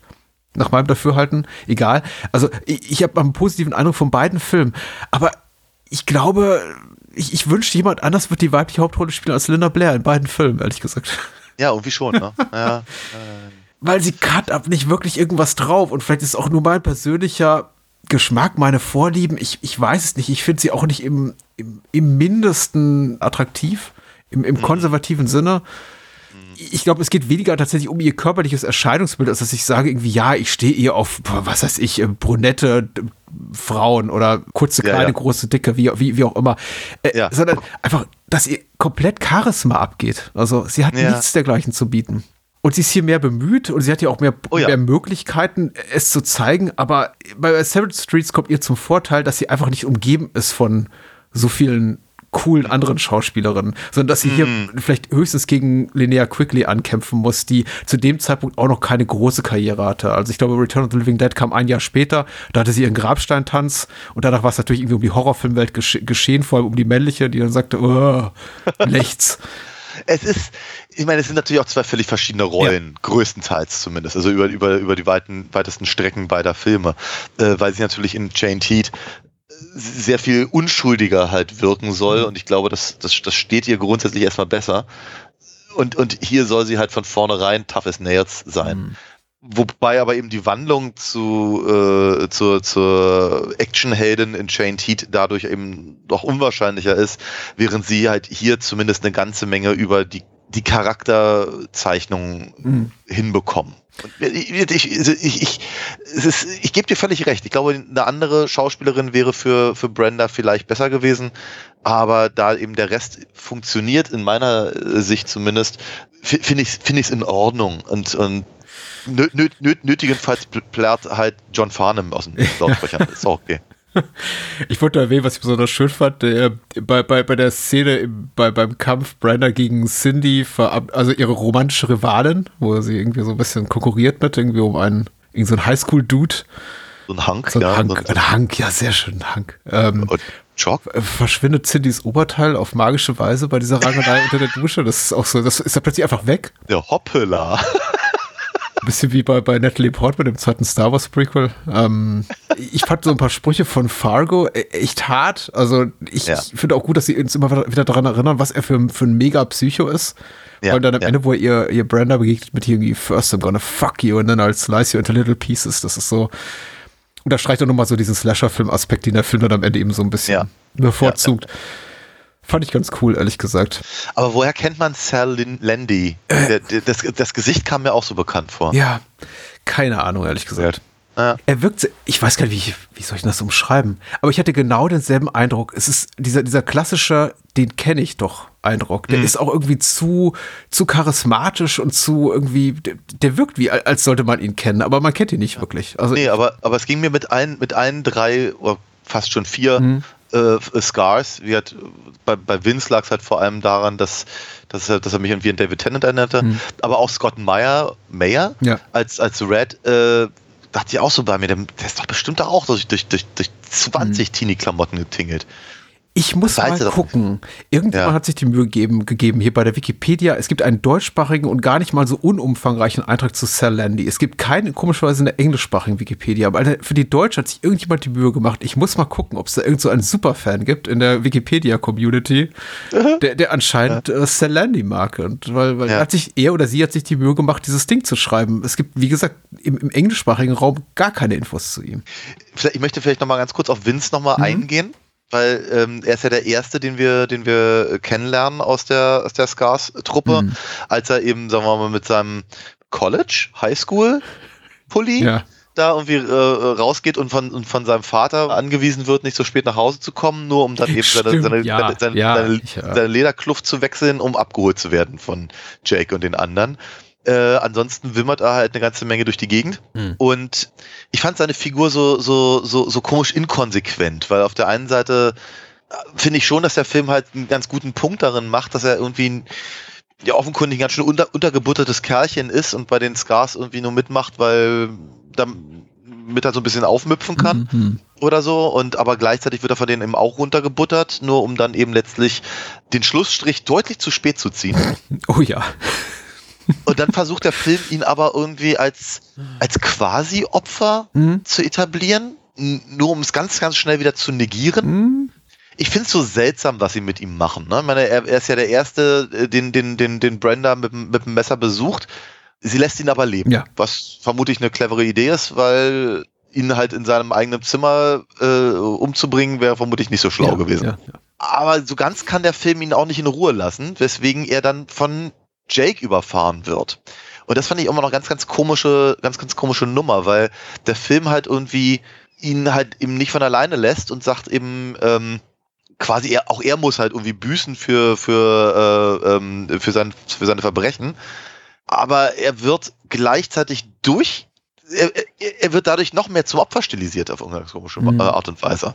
Ich, ich, ich, war, ich war mir nicht so richtig sicher, was ich davon halten soll, muss ich ganz ehrlich sagen. Hm. So, auf, der, auf der einen Seite irgendwie, ja, der, der, der, der kriegt's auch, weil er hat's verdient. Auf der anderen Seite, er wird aber umgebracht, damit Jake halt noch psychopathischer wirkt und gefährlicher. Und damit wird er, wird, wird Vince mehr oder weniger auf die gleiche Ebene gehoben wie, also mindestens Francine. Hm. Buh, schwierig, ganz schwierige Nummer. Also, Das ist eine vollkommen berechtigte Frage und auch irgendwie äh, interessantes Thema. Ich glaube, über das man auch ein interessantes Gespräch führen könnte. Ich kann es gerade nicht, weil ich habe ehrlich gesagt mir gar nicht so viele Gedanken darüber gemacht, aber das ist natürlich vollkommen recht. Wo- Wollte damit eigentlich nur sagen, ich in meiner Wahrnehmung geht der Film nicht so weit, das auf dieselbe Ebene zu heben, was so das dramatische Gewicht einfach von Francines Tod oder Heathers Vergewaltigung ähm, hebt, ähm, sondern einfach nur mal, weil er quasi auch vielleicht so ein bisschen als als so eine Form Lippen, als so eine Art Lippenbekenntnis oder Zugeständnis an Ja. das männliche Publikum sagen will, ja, auch unter Männern kann es Opfer geben und die sind ja nicht alle böse. Aber das ist natürlich, das ist natürlich vollkommen recht. Der Film braucht es eigentlich nicht und vielleicht wäre er sogar ohne das stärker gewesen. Aber mein Ja. Eindruck war sowieso, dass es hier und da einfach gilt, auch ein bisschen Laufzeit, Spielfilmlaufzeit zu schitten, weil der Film kommt mit Ach und Krach auf 90 Minuten und das eben auch nur unter Zuhilfenahme all dieser Nebenhandlungsstränge mit dieser romantischen Rivalität hier mit Cindy und den, den, den lustigen Momenten mit den Lehrkräften und so weiter, wo ich auch eben dachte, okay, das ist doch jetzt alles nur da, damit ihr irgendwie auf Spielfilmlänge kommt, ne? Damit man so irgendwie die 90 Minuten voll kriegt. Und vielleicht ist es dem geschuldet? möglich. Ich wobei weiß es nicht. Wobei ich, wobei ich seinen Abgang recht stark fand. Mit, Ja, ja. So, total. aber es ist, äh, also der Film ist sowieso, der, es der hat eine, eine Eskalationsstufe nach der anderen. Das fand ich zum Beispiel ganz toll gelöst, weil er beginnt ja relativ harmlos. Dass du Grease referenzierst, fand ich auch super passend, weil im Grunde haben wir so ein Grease-Szenario. Klar, da ist eine Bärenfalle und eine Armbrust im Schaufenster, aber abgesehen davon ist ja alles sehr, sehr harmlos. Ne? Wir fahren heimlich nachts mit dem Auto raus, wir cruisen ein bisschen Genau. durch die Gegend, wir haben unseren Spaß, wir, wir, wir dödeln ein bisschen rum mit den Jungs, aber es ist alles so eine freundschaftliche Rivalität. Dann klauen wir eben den Jungs ihr Cabrio und ist alles so, ist nicht weiter schlimm. Und, und dann gibt's eben auch noch diese, diese, diese Sportszenen und, und hier romantische Rivalität und der Typ kommt rein und fällt fast sein Pimmel aus der Hose und was weiß ich. Und das ist alles so ein bisschen lustig, haha. Und da wird's immer schlimmer. Und Heather wird vergewaltigt und Francine wird umgebracht und der Typ stirbt und das ist alles so. Also er, er wiegt uns am Anfang noch in einer relativen Gewissheit, es wird ja nicht so schlimm werden. Gut, der Film heißt Seventh Street, wir, wir ahnen, es wird schlimm. Aber wenn man den Titel nicht kennt, könnte man meinen, ja, das könnte jetzt auch so auf, ich wollte nicht sagen Grease-Niveau bleiben, aber nicht sehr viel weniger harmlos sein. Und da wird er eben richtig schlimm. Und das ist schon ja, toll. ja, ja. Ja, ja, ja. Es hält mich bei der Stange. Also lä lässt mich weiter hoffen, auch wenn dann eben diese, diese etwas schmalspurigen Szenen kommen da im, im College, die ich doof fand. Ja, verständlich. Ja, genau. Ich habe ich hab gar, nicht mehr- gar nicht mehr so viel da tatsächlich zu, zu sagen. Ich auch nicht. so ein Glück. Und das war, ähm, aber wie hat, also mir hat's, mir hat's, äh, also sagen wir mal, wir Chained Heat war, war, war für mich halt eher so ein bisschen äh, äh, Pflichtprogramm, aber Savage Street hat mir, hat mir tatsächlich sehr gut gefallen von daher freue ich mich sehr auf nächste Woche. Was machen wir denn da? Äh, wir danken dir auf jeden Fall. Ähm, und ich wollte sagen, äh, gut so, dass wir Schluss machen, weil ich habe tatsächlich jetzt irgendwie in, in, in, drei Minuten eine ganz wichtige Verabredung. Ähm, es sei uns verziehen, dass wir das jetzt hier abwickeln, ganz schnell, aber natürlich nicht ohne die Euphorie. Du hast ja vollkommen äh, recht, ohne den euphorischen Blick, nicht ohne den euphorischen Blick auf nächste Woche. Äh, ich darf mal ankündigen, dass wir so ein kleines Wunschfilmprogramm machen und zwar 50-50. Daniel hat einen Film mitgebracht, ich habe einen Film mitgebracht, weil es ist ja unsere 450. Folge und das ist ja so ein, ein, ein Mini-Zelebratorium, möchte ich es mal nennen. Ja. Äh, deswegen habe ich mir gewünscht, uh, The Guest von Adam Wingard aus dem Jahre 2014, über den ich schon lange mal sprechen wollte. Und über den sprechen wir dann. Sehr gut. Und wir reden an, an, zweiter Stelle über einen Film, über den ich schon ganz lange mal reden wollte, nämlich äh, äh, La Femme Nikita aus dem Jahr 1990 von Luc mm. Besson. Ich tue ganz überrascht, aber ich bin's nicht. Ich wusste es ja vorher. Vielen herzlichen Dank an alle Menschen, die uns unterstützen, die Daniels Kunst unterstützen, die uns bei Patreon äh, fördern und äh, mein Buch kaufen. Dankeschön. Ja, danke, danke auch. Und auch genau nochmal danke für, für die beiden Filmtipps. Und ich schließe mit den Worten Justice for One, Justice for All. Bye bye. Tschüss. Oh, vorbei. So ein Pech. Ich hätte dich gern langsam verbluten sehen.